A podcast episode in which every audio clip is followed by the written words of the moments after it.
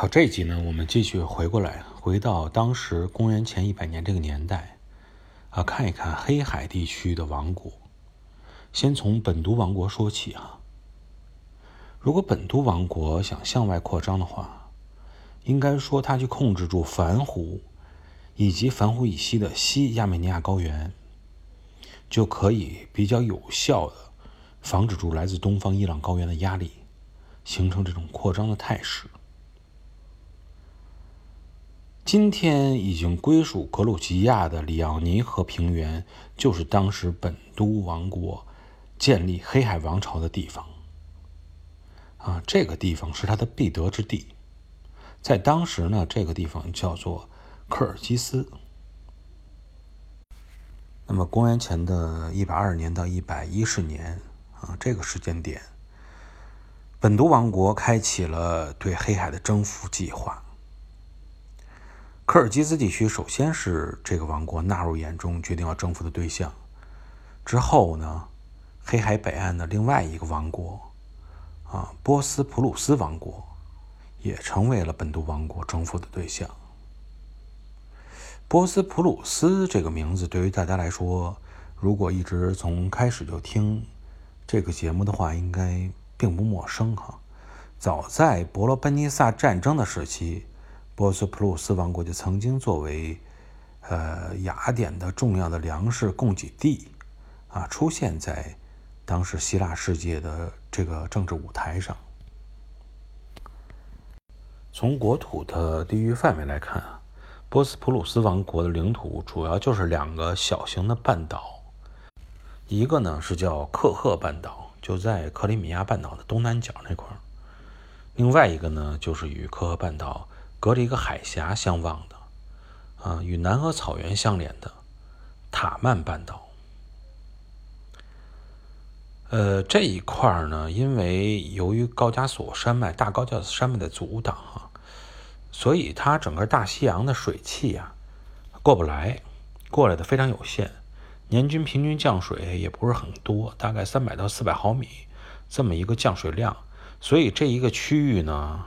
之前我们也说过，类似于这种降水量，那么它就是游牧啊民族基本上比较喜欢这样的地区啊，有草可以供这种牲畜来食用啊，适于放牧。这一个地区后来呢是为沙皇俄国所征服哈，所以呢它叫做南俄草原。现在呢大概。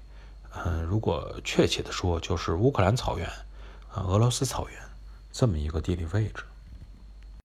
那么一说到南俄草原，又想起了很多年前，本身是从这里啊的游牧民族逐渐过渡到欧洲去的。应该说，欧洲的游牧民族基本上都是诞生于南俄草原的，并且是逐步的向四周开始扩散。波斯普鲁斯王国身处沿海。呃，凭借自己本身种植的小麦好啊，包括在黑海有这种丰富的渔业资源，凭借这两项啊，开立自己的国家。但整个的黑海北边啊，应该说都是属于游牧民族的天下啊，游牧民族众多。那么波斯普鲁斯王国，他说他一直能够独立存在的黑海北岸，没有被这些游牧民族啊给干掉。主要一个原因还是这些游牧民族也非常的务实，他们需要一个贸易的窗口，需要一个商贸的平台。正好是这个王国波斯普鲁斯王国，正好能起到什么作用？就是能够帮助他们进行贸易，与希腊呀、与小亚细亚半岛啊这些文明之地之间进行贸易，给他们带来一些财富。啊，也正是基于这种需要。所以在整个波斯普鲁斯王国存在的这个过程中，克里米亚半岛一直也是处于，呃，算是这种商贸的中心之一吧，这么一个位置。所以，当本都王朝开始对波斯普鲁斯王国开始进行征服的时候，那么盘踞在这一块的游牧民族，主要都是斯基泰人。就开始想是抗争，但最终呢也是肯定打不过嘛。啊，然后就被击溃了。然后波斯普鲁斯王国呢，就成为了本都王朝的一部分。那么没办法啊，顺理成章。那么希腊希腊人在黑海西北啊沿岸所建立的这些贸易据点啊，也都成为了本都王国的这个范围内了。斯基泰人啊说败于本都王朝，虽然有他自己本身这个实力的原因，还有很大一部分原因是由于南俄草原内部当时是陷入了一个内乱。这个多说两句啊，包括大肉汁。啊，乌孙入主中亚草原所引发的一些连锁反应，都是涉及到了南俄草原内乱的这一段历史呢。我们如果有机会讲，呃，包括这个北亚等这些地方的历史中呢，如果能勾稽上的话，再去说。现在呢，我们只需要了解到本都王国啊，还有日后的包括这个罗马帝国。对于他们来说，到了克赫海峡两岸，基本上就是他们向北扩展的，呃，最后一片领地了，不会再向北了。再往北，对于他们来说是能力有限，而且吸引力也有限。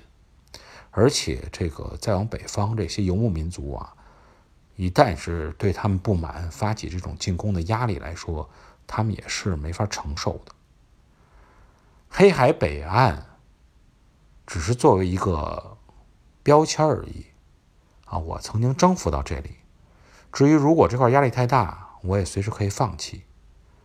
公元三世纪的时候，罗马帝国曾经也是不得已就这样做过。那么回到公元前一世纪啊，本都王国对整个黑海地区沿岸的这些王国的统一，应该说让他的实力。相对来说有很大的增强，甚至于他自己感觉自己的力量啊，可以去挑战罗马帝国。这一点上来说，我们再次拿战国时期的这几个国家的状况与这种情况相比较，类似于啊本都王国所干的事儿，类似于赵国啊当时进行了胡服骑射的改革以后啊向北方。延伸了自己的农业线以后，有些内心的膨胀，觉得自己呀已经成为一个超级强国了，可以干一场了。那么，在公元前的呃九十年的这么一个时间点，本都王国真的跟罗马帝国爆发了第一次战争。呃，刚一开始的时候，本都王国还真的占了点优势。啊，因为除了奇里乞亚地区以外的整个小亚细亚半岛都是被本都王国给占据了。但是我们之前也说过哈，战争这个东西呢，不看一时啊，要看的长久一些。最后决定战争胜负的还是你本身的实力，还是要讲究你本身的潜力，你这个国家的潜力怎么样？那么在这场。本都王国与罗马帝国之间的战争中，最终啊，本都王国还是显示出了自己后劲不足，而且是明显不足的特点。啊，可以预料到后边它的结果也不是非常的乐观。嗯，至于后边本都王国是怎么样发展的，它的邻居还有一个王国啊，比提尼亚王国又是出现了什么样的状况？我们在下期节目中跟大家一起来探讨。感谢各位朋友收听啊，这一期就到这里，下期节目我们再见。